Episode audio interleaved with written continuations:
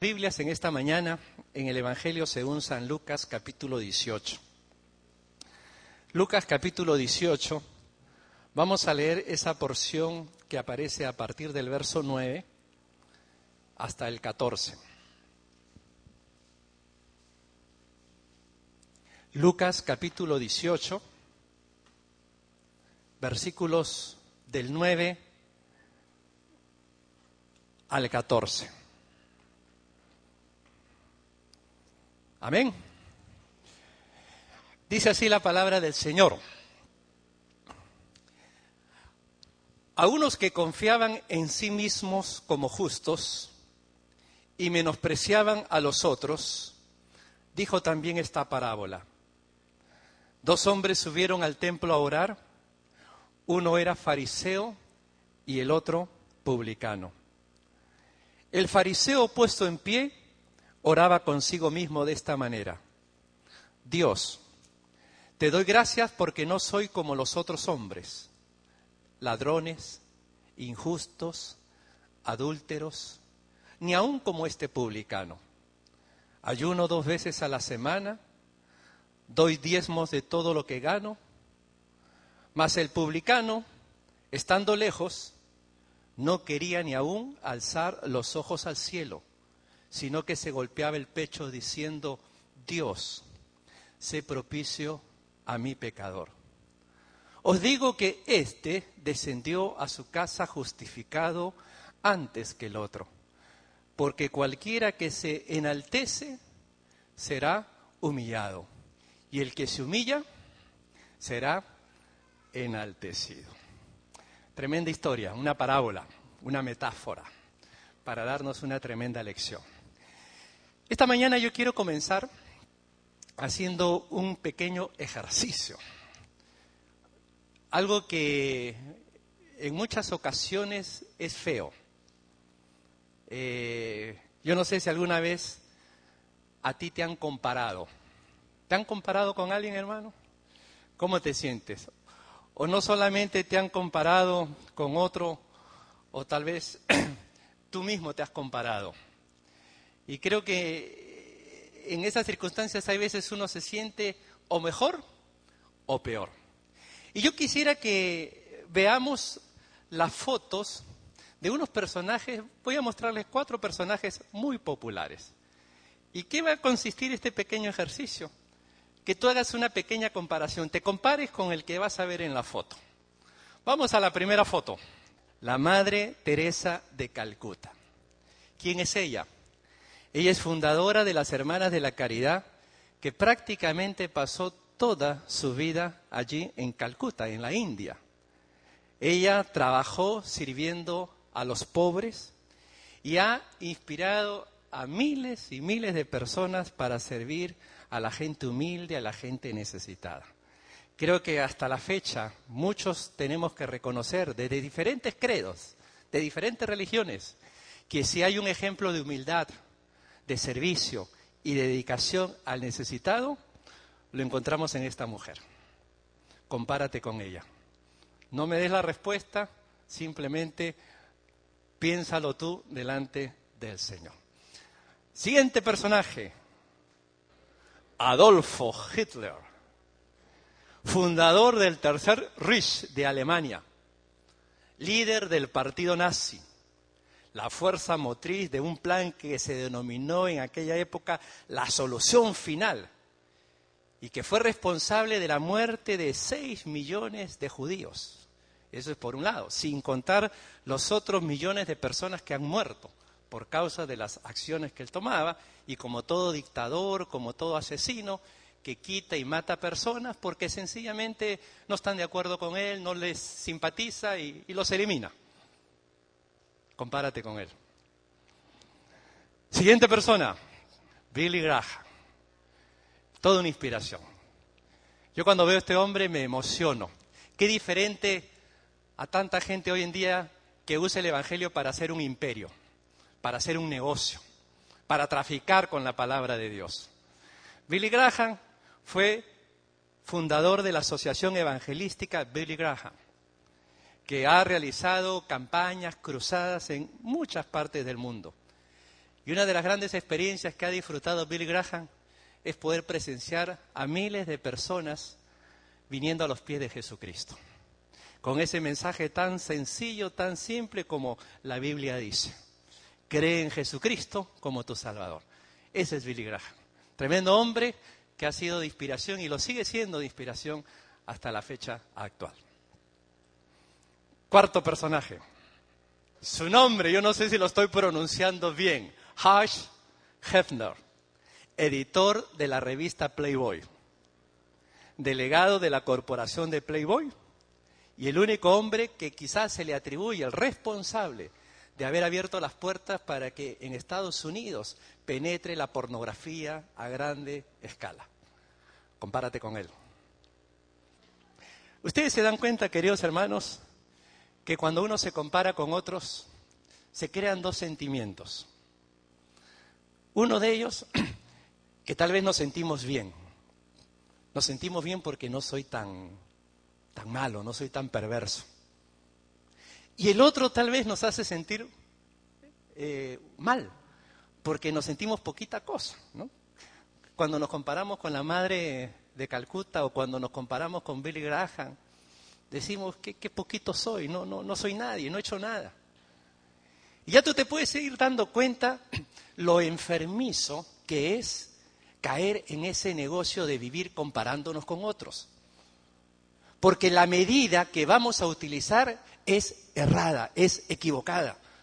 La medida que tú puedes usar para compararte o para comparar a otro de repente nace de tu crianza, de tu cultura, de tu enseñanza, de lo que has aprendido.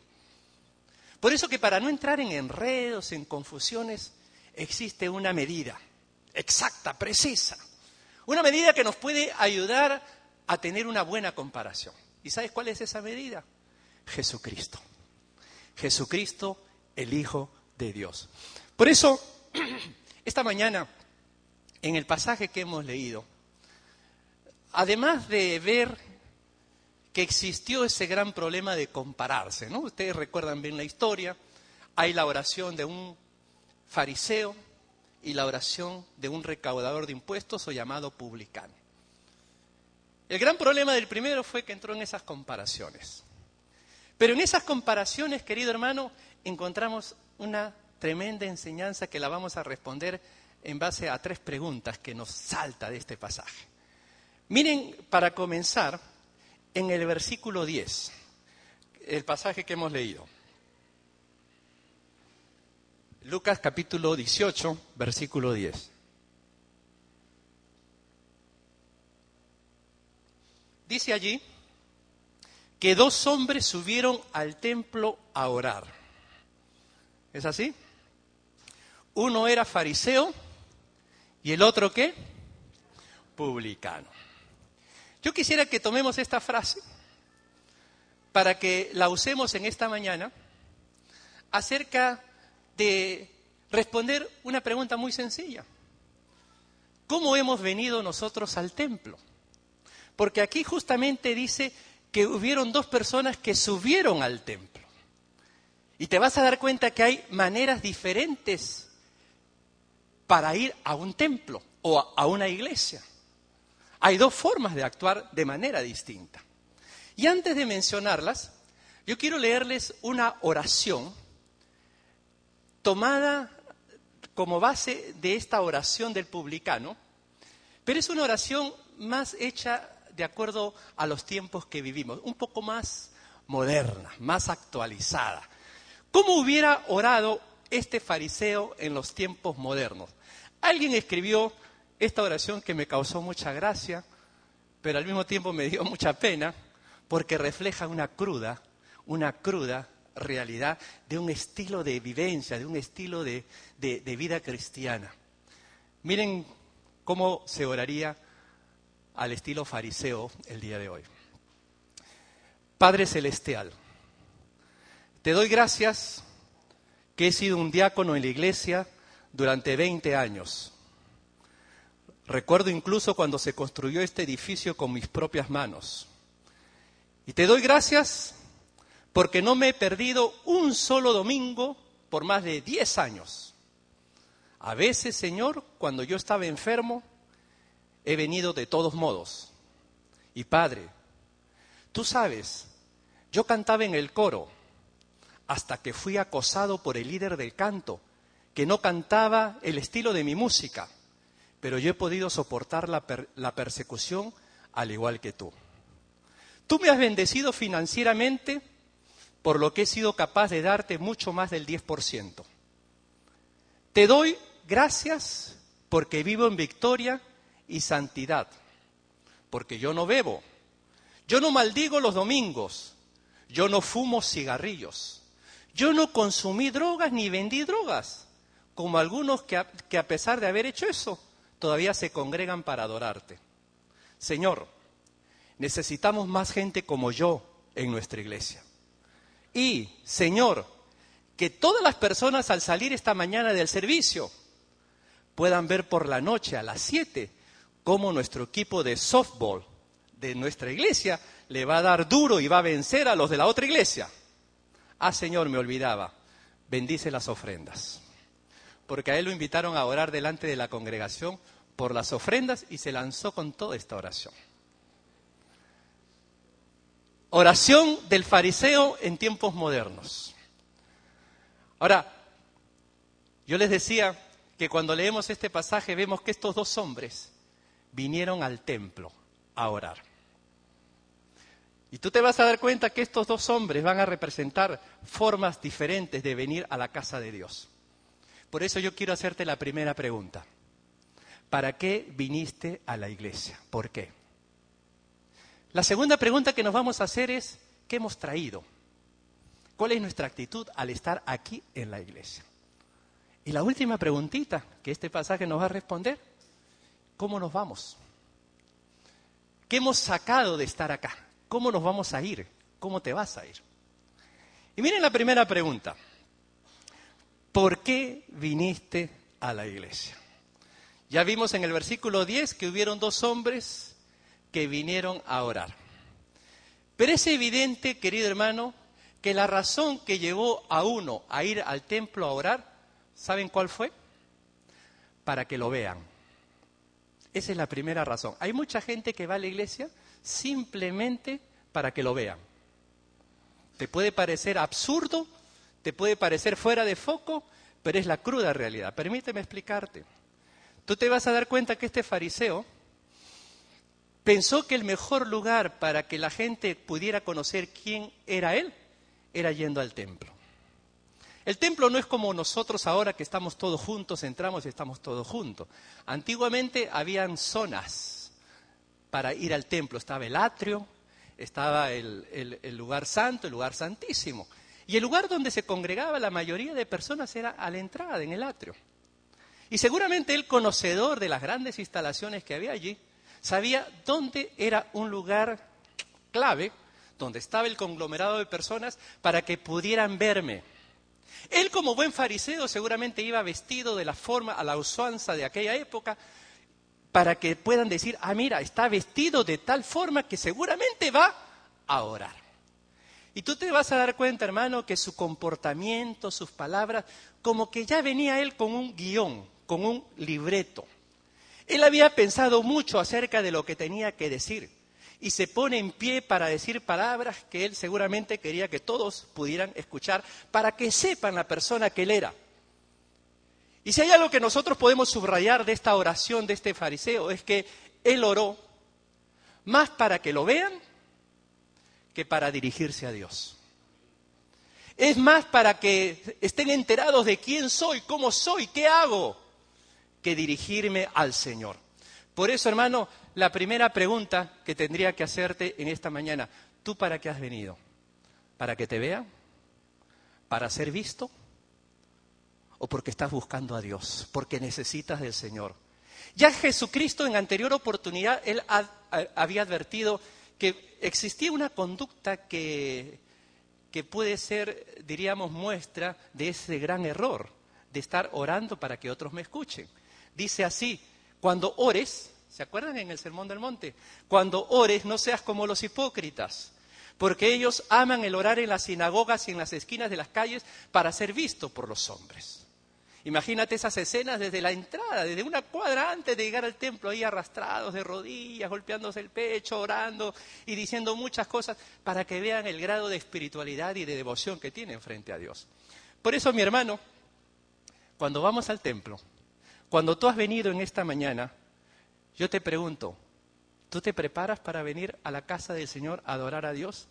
¿En qué piensas cuando vas a venir? Algunos están pensando, voy a ver a fulano, voy a ver a fulana, me voy a encontrar con fulanito, voy a aprovechar para decir tal cosa. Muchas veces podemos estar distraídos más en el aspecto horizontal, que no está mal. No quiero acá desterrar eso. Pero yo te pregunto si también estás pensando en que vas a tener un encuentro con Dios. Si vas a disfrutar de su presencia, si estás abierto a un toque especial del Espíritu de Dios sobre tu vida. Porque si se trata simplemente de hacer lo que este hombre hizo, tú te vas a dar cuenta que todo va a quedar en el plano superficial. A veces estamos pensando más en la apariencia que en que voy a tener un encuentro con Dios. Y yo creo que para algunos puede parecer exagerado. Pero hermano, es increíble cuando uno va descubriendo en su trabajo pastoral las diversas motivaciones que pueden existir las razones tan variadas que pueden existir y que puede haber en la mente y en el corazón de muchas personas cuando van a congregarse. Tú lo sabes muy bien, cuánta gente hay que va a ciertos lugares, a ciertas iglesias para decir, para tener roce social, para decir yo soy de tal iglesia, yo estoy con tal hermano, yo soy de tal pastor, yo conozco al fulano tal, como que eso les da eh, estatus, caché. Y estamos desvirtuando el verdadero sentido de ir a la casa del Señor. A la casa del Señor no se va para ser visto, se va para adorar a Dios, para buscar al Señor, para tener un encuentro verdadero con el Señor. Por eso la pregunta que tendríamos que hacernos nosotros en esta mañana es, ¿para qué vine? Y respondámoslo honestamente porque ya vemos que aquí hay un ejemplo de gente que viene para que lo vean. Ese es el motivo, eso fue la razón que lo empujó. Pero también hay otra razón, que ya lo hemos mencionado así de manera por allí suelta. La otra razón las muestra el otro personaje de la parábola, llamado el publicano, o como aparece en otras versiones, el recaudador de impuestos. Este hombre, ¿saben para qué fue al templo?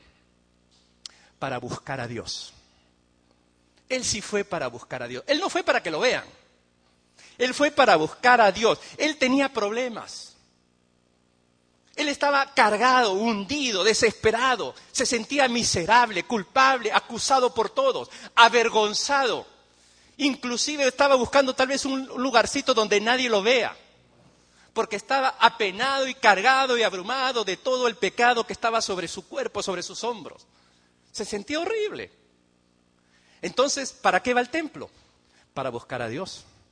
Tú te das cuenta en su lenguaje corporal, su forma, su, manera, que él, él de alguna manera se sentía indigno. Él no pensó en las personas, él pensó en Dios.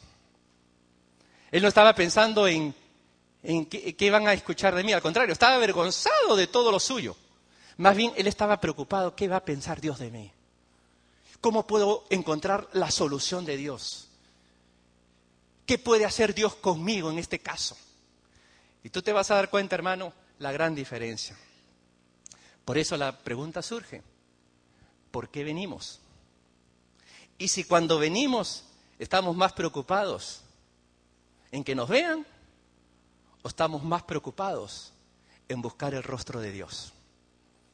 Estamos más preocupados en conocer más de Dios. Estamos más preocupados en decirle, Señor, háblame, ayúdame, renuévame, cámbiame.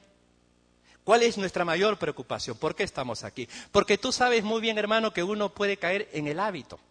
¿Cuánta gente va a la iglesia? ¿Sabes por qué va? Porque es domingo, es costumbre, es religión. O tal vez porque tus padres te trajeron. O tal vez porque tu cónyuge te presiona a venir.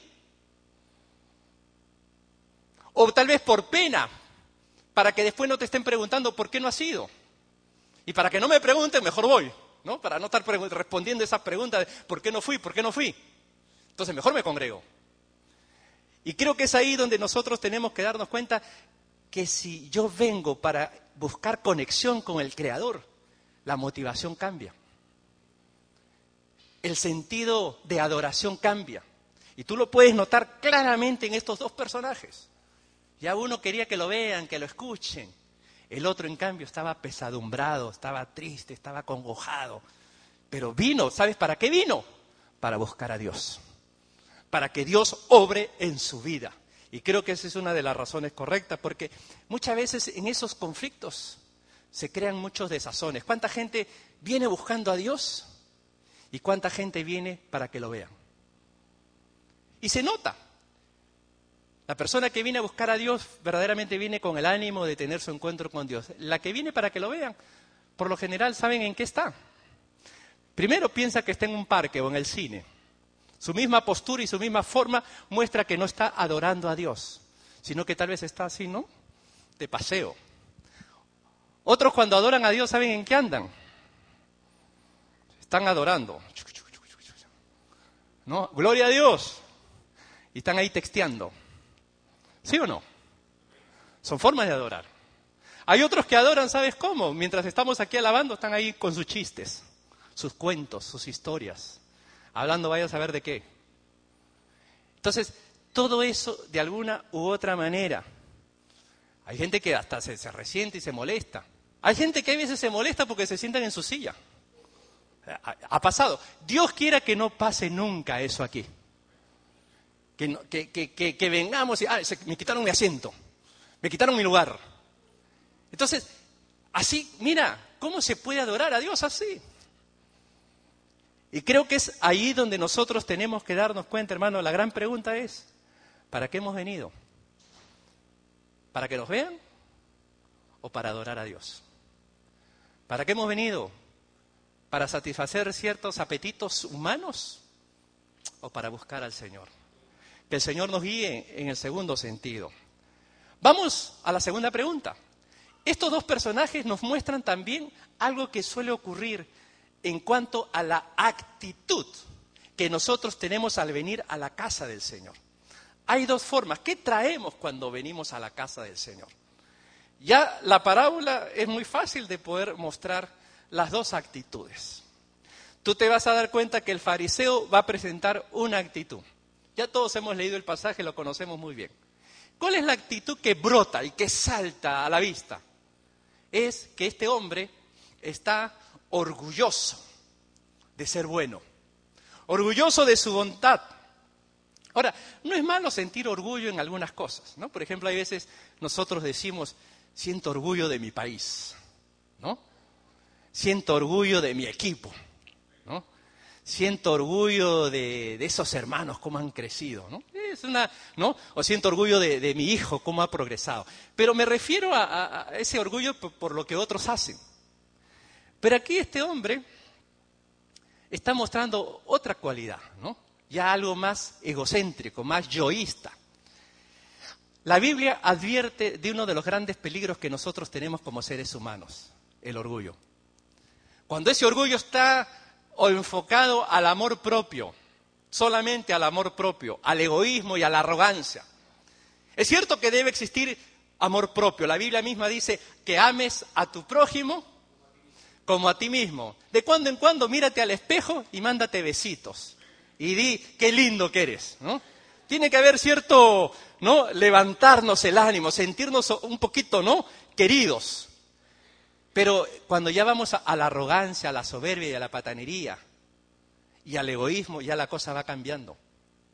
Por eso es interesante mirar así ligeritamente, ligero, sí, de manera rápida, algunas señales de orgullo. Por ejemplo, una de las señales de orgullo, ¿sabes cuál es, hermano? Cuando a la persona le encanta hablar de sí mismo. Yo, yo, yo y yo. Y qué lindo que soy yo. Y todo lo que hago yo. Y tú lo puedes notar en el versículo 11. Mira lo que dice el versículo 11. Ahí está este yoísta por excelencia. Versículo 11 dice, el fariseo puesto en pie oraba consigo mismo de esta manera, es decir, oraba en silencio. Dios, te doy gracias porque no soy como los otros hombres. Podrías tú volver a leer ahí, no soy ladrón, no soy injusto, no soy adúltero, ni aún como este publicano. Después dice el versículo 2, yo ayuno dos veces a la semana y doy diezmos de todo lo que gano. ¿no? Tú te das cuenta cómo aquí hay un yo grande, ¿no? Tremendo yo. Y esa es una de las tendencias del orgulloso, le gusta alabarse y se deleita hablando de sí mismo. Es interesante que lo que este hombre menciona, esto lo tienen que hacer todo cristiano. ¿Qué de extraordinario hay en orar? ¿Qué de extraordinario hay en ayunar? Todo cristiano debe ayunar. ¿Qué de raro hay en diezmar? Todo cristiano tiene que diezmar. Aquí lo que él menciona no es nada fuera de lo común, forma parte de la vida cristiana de todo hijo de Dios. El asunto es que él, como su orgullo y su ego es tan grande, él cree de alguna manera que estas son cosas que lo están haciendo mejor que los demás. Que tal vez él está pensando que por eso es salvo. O tal vez está pensando que por eso se siente superior al otro hombre que está allí que no puede ni levantar la cabeza. La Biblia dice, antes del quebrantamiento es la soberbia y antes de la caída la altivez de espíritu. Debemos tener mucho cuidado con el orgullo. El diablo, Lucifer, ¿sabes qué, quién era antes? Era el lucero de la mañana, el ángel por excelencia, el ángel maravilloso. ¿Qué lo mató? Su orgullo.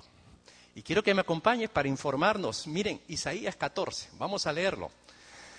No te separes de Lucas. Vamos a Isaías 14, versículo 12. Isaías 14. Isaías capítulo 14, versículo 12. Más o menos díganme un poquito de amén, amén, para saber que ya lo tienen. Isaías 14, versículo 12, dice así, ¿cómo caíste del cielo, oh lucero? Así se llamaba antes el diablo. Oh lucero, hijo de la mañana, cortado fuiste por tierra, tú que debilitabas a las naciones, tú que decías en tu corazón, miren lo que dice el soberbio, subiré al cielo, en lo alto, junto a las estrellas de Dios, levantaré mi trono y en el monte del testimonio me sentaré, a los lados del norte, sobre las alturas de las nubes subiré y seré semejante, seré semejante al Altísimo. Dice el 15, mas tú derribado eres hasta el Seol, a los lados del abismo. Ese es el gran drama del orgullo. El orgullo, cuando llena el corazón nos lleva a decir esas cosas. Yo soy, hasta puede llevarte a decir, yo soy como Dios. Yo lo puedo, yo tengo la mano, yo tengo el poder, yo tengo la sabiduría. Y una de las señales precisamente de este fariseo que está mostrando en su presencia en el templo es que él está dando esta señal de soberbia y de orgullo porque habla mucho de sí mismo. Cuando la persona es feliz hablando de sí mismo, es un indicador que hay mucho orgullo ahí. No es que sea malo, hay veces dar referencia de uno, porque siempre te van a pedir, ¿no? Pero cuando ya para ti eso es un deleite. Alguien ha dicho, el orgullo es la enfermedad que todos pueden reconocer, excepto la persona que lo tiene. El que es orgulloso no se da cuenta que es orgulloso. Muy bien, esa es una de las señales. Otra de las señales, ¿sabes cuál es, hermano? que el orgullo rara vez va a admitir que tiene necesidad. Una persona orgullosa no necesita. No necesita ni siquiera que oren por él. Tú le preguntas, hermano, ¿tienes alguna necesidad? No, no tengo. Yo no necesito nada. Ah, muy bien. Y eso ya va a mostrando de que el orgulloso de por sí le cuesta admitir sus necesidades delante de Dios. Hay una expresión que dice, es demasiado orgulloso como para pedir ayuda. Mucho orgullo que le cuesta reconocer su necesidad. Y creo que es ahí donde nosotros tenemos que tener mucho cuidado. Y otro señal de cómo darnos cuenta si hay cierto orgullo es, ¿sabes qué? Que el orgulloso es campeón. Esa es la palabra, campeón. De cuatro mundiales seguidos. Es campeón en ver las faltas de otro. En eso no lo gana nadie. Mira lo que dice el versículo 11. El fariseo puesto en pie oraba consigo mismo de esta manera. Dios, te doy gracias porque no soy como los otros hombres. Los otros son ladrones, injustos, adúlteros, ni como este publicano. Ya, ya lo había captado al publicano, ¿no?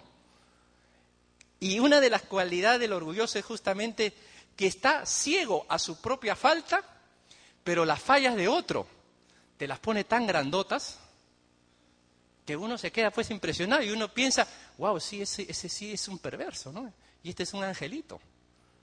Y ese es uno de los grandes problemas, porque, querido hermano, aquí no es asunto de medirnos ni compararnos. Ya dijimos hace un momento, tu medida debe ser Jesucristo.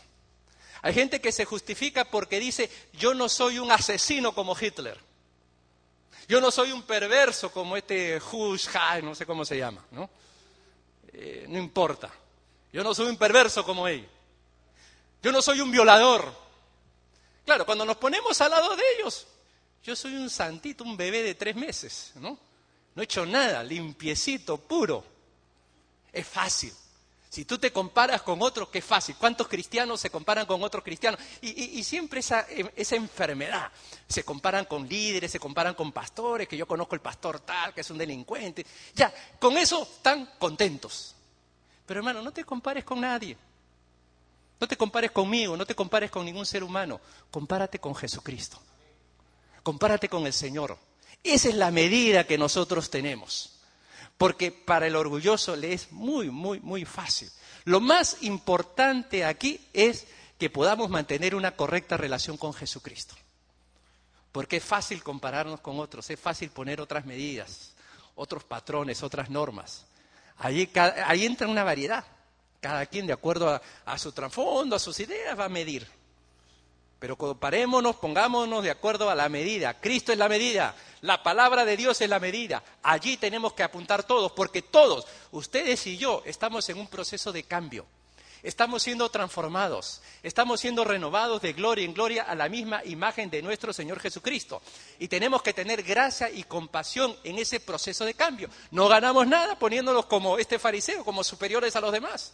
Que yo, que yo, que yo sí, que yo hago que, yo vengo, si es posible, arrastrado y todo lo demás.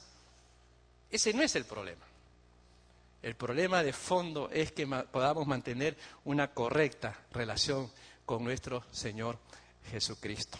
Bien, estábamos mirando con cómo han ido estos hombres al templo, con qué actitud venimos a la casa de Dios.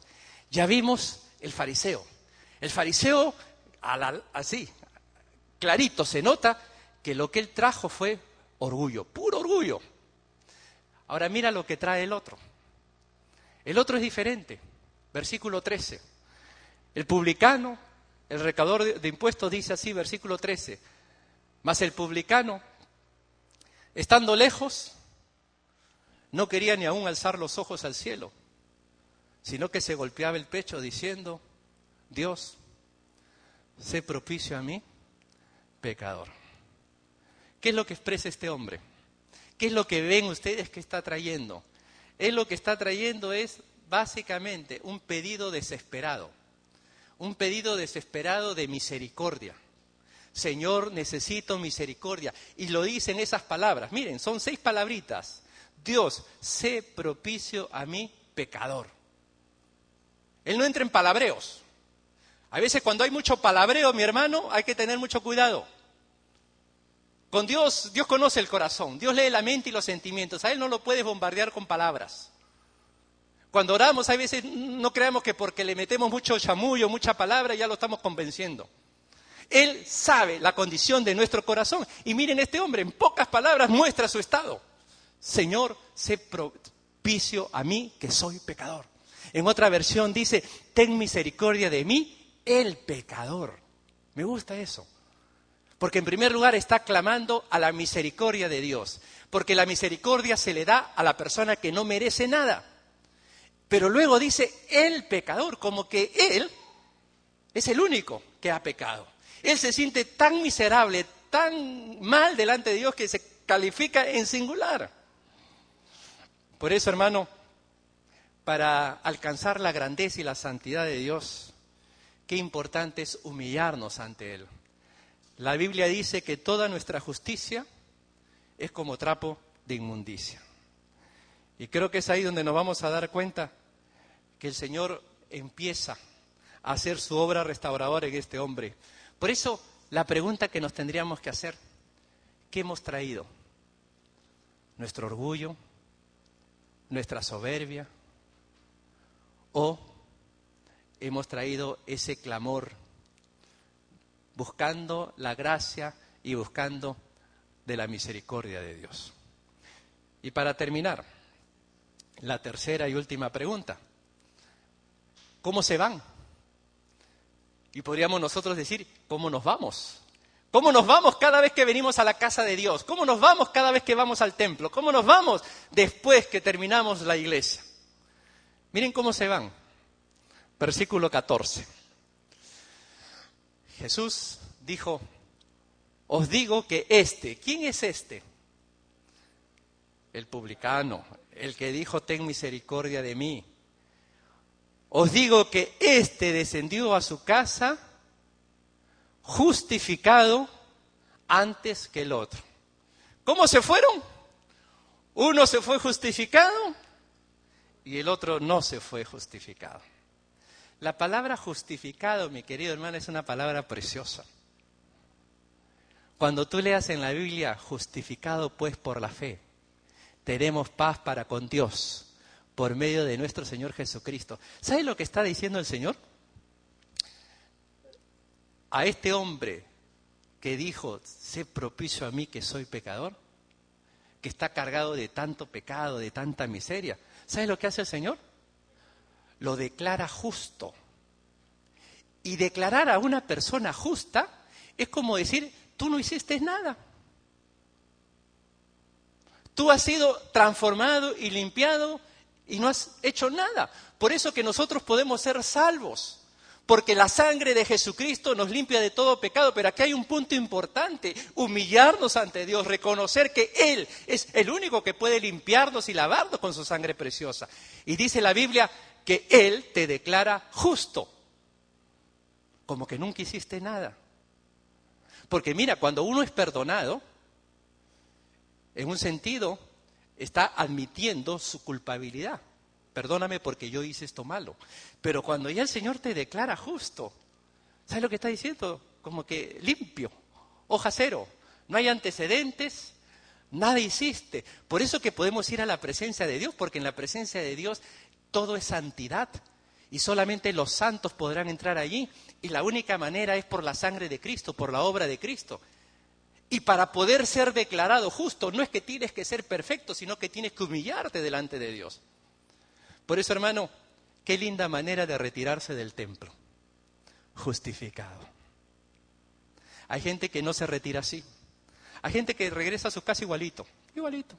Ya cumplió, ya lo vieron, ya mostró su orgullo, su soberbia, como este publicano, mostró todo lo que tenía que hacer, como dice la Biblia, este pueblo se acerca a mí con su boca, pero uh, su corazón está lejos de mí. Y tú te vas a dar cuenta que hay muchas cosas que podemos hacer que se llaman cristianas, que puede ser religión, que puede ser tradición, que puede ser venir, pero nada de eso va a generar un cambio interno todas esas cosas, todas esas tradiciones, toda esa religiosidad, te limpia la fachada por fuera. Por fuera puede ser impecable. La pregunta es cómo estás por dentro. El único que puede limpiar por adentro es Jesucristo. El único que puede justificar desde adentro del corazón es el Señor. Porque nosotros nos podemos poner buena fachada, nos podemos impresionar entre nosotros y nos ponemos nuestra mejor cara. Pero la pregunta es, ¿Él me está justificando? ¿Me estoy yendo con la bendición del Señor que me dice, ¿estás bien? vete, estás justificado. Es interesante que el chico malo, si podríamos decir así al publicano, ¿no? El malo de la película, el malo de la historia, resultó al final ser el bueno. Si nosotros estuviéramos en un contexto similar y vemos a una persona que ayuna, que diezma y que se hace propaganda de eso que hace, nosotros decimos, caramba, ese es respeto, ¿ah? es una persona honorable, hay que respetarla. Y si encuentras por ahí a un hermanito que está desesperado por tanto pecado que tiene, desesperado buscando al Señor, no lo miramos con mucha credibilidad. Y es interesante que aquí el Señor tiene otra manera de medir las cosas. Cuando nosotros juzgamos, muchas veces probablemente estamos juzgando actitudes que son peores que las nuestras. Y es ahí donde el Señor, precisamente, el que conoce lo más profundo del corazón, Él es el único, el llamado a decir quién es justificado y quién no. Por eso, si tú quieres saber quién es justificado y quién no, presentémonos ante el Señor.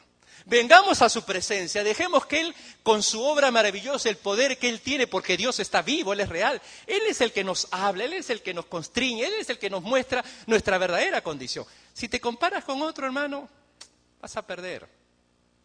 Te vas a quedar contentito, pero esa, alegría es efímera, es pasajera. Compárate con el Señor, compárate con su palabra, confróntate a la luz de la verdad. Y creo que es ahí donde vamos a empezar a crecer, a fortalecernos, porque nos vamos a dar cuenta que nuestra medida es Cristo. Nuestra tabla de valores sale de la palabra de Dios y no de lo que yo pude ver en otro o aprender de otro, sino lo que sale de la palabra de Dios. Y ahí voy a empezar a encontrar un nuevo rumbo.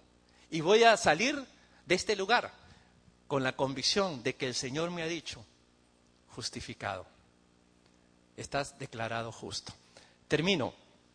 Hace muchos años hubo un hombre que fue culpable de adulterio y de asesinato. Y él, como consecuencia de ello, estaba muy compungido, muy triste y necesitaba de la misericordia de Dios. ¿Y sabes cómo oró? Él oró así. Ten piedad de mí, oh Dios, conforme a tu misericordia conforme a la multitud de tus piedades, borra mis rebeliones. Lávame más y más y límpiame de mi pecado. Esa es la oración de alguien que, como dice el Señor aquí, el que se enaltece será humillado, pero el que se humilla y confiesa y se viene al Señor será enaltecido. Yo te pregunto, hermano, ¿cómo te vas cada vez que vienes a la presencia de Dios? ¿Te vas tranquilo porque has venido y te has sido igualito? ¿O te vas con ese toque, con esa gracia que viene del cielo y que te dice al corazón, justificado? Yo te perdono, yo te justifico. Es verdad que pudiste haber venido en esta mañana con muchos problemas, con muchas situaciones, con mucho pecado, pero él es amplio en perdonar. Y Él está dispuesto a lavarnos con su sangre preciosa si vamos a Él. Y creo que es ahí donde vamos a encontrar la bendición y la victoria en Cristo. Por eso, creo que este ejemplo, esta parábola nos enseña mucho. Y podríamos sacar otras cosas más. Pero creo que es ahí donde podemos encontrar eh, quizás aspectos muy sencillos de por qué venimos, qué traemos y cómo nos vamos. Quizás ahí está la pregunta crucial. ¿Cómo nos vamos en esta mañana? ¿Cómo te vas a ir hoy día, hermano? ¿En paz con Dios? ¿Cómo te vas hoy? ¿Estar porque estás bien con Dios? ¿O todavía te vas lleno de turbulencia? Tal vez tus problemas no desaparezcan, pero lo importante es arreglar las cuentas con Dios y haberle dicho, Señor, aquí vengo, vengo a tu presencia. Vamos a orar, vamos a inclinar nuestros rostros y vamos a tener un momento de oración. Vamos a acercarnos ante su presencia con la plena certidumbre de que Dios está aquí. Y yo desconozco, mi hermano, cómo estás y cómo has venido. Tal vez conozco el caso de algunos, pero no todos. Pero sí te puedo garantizar de que si tú te humillas ante el Señor, el Señor te levantará. Y el Señor hará su obra maravillosa en tu propia vida. Vamos a orar. Padre, te damos gracias. Te damos gracias porque tú eres amplio en misericordia, grande en misericordia. Y hoy nos enseña, Señor, a través de tu palabra, que el hecho de estar aquí muchas veces no es una adoración. Que a veces, Señor, podemos estar enturbiados por tantas cosas. Por eso te pedimos perdón te pedimos, Señor, misericordia. Para que cuando vengamos pensemos prioritariamente que hemos venido a buscarte a ti. Que hemos venido, Señor, rogando de tu misericordia. Y que anhelamos irnos justificados por ti. Por eso, Señor, nos presentamos a tu presencia. Y te rogamos que tú hagas tu obra poderosa. Hermano, si tú quieres irte de este lugar en paz con Dios, bien con Dios, indícamelo levantando tu mano y yo voy a orar por ti y di, yo quiero irme ahora en paz con Dios. Voy a orar por ustedes. Si hay alguien más, levanta tu mano. Padre nuestro, queremos darte gracias porque tú nos invitas a disfrutar de la paz contigo. Y aquí ves, Señor, a tus hijos que con la mano en alto están diciendo, yo me quiero ir en paz, yo me quiero ir justificado. Y tú conoces los motivos por los cuales tal vez están clamando y buscando tu misericordia. Te suplico, Señor, en el nombre de Jesucristo, que tú puedas hacer esa obra espiritual, esa obra restauradora que mis hermanos y mis hermanas se puedan ir de este lugar en paz contigo, en paz con Dios. Gracias. En el nombre de Jesús. Amén.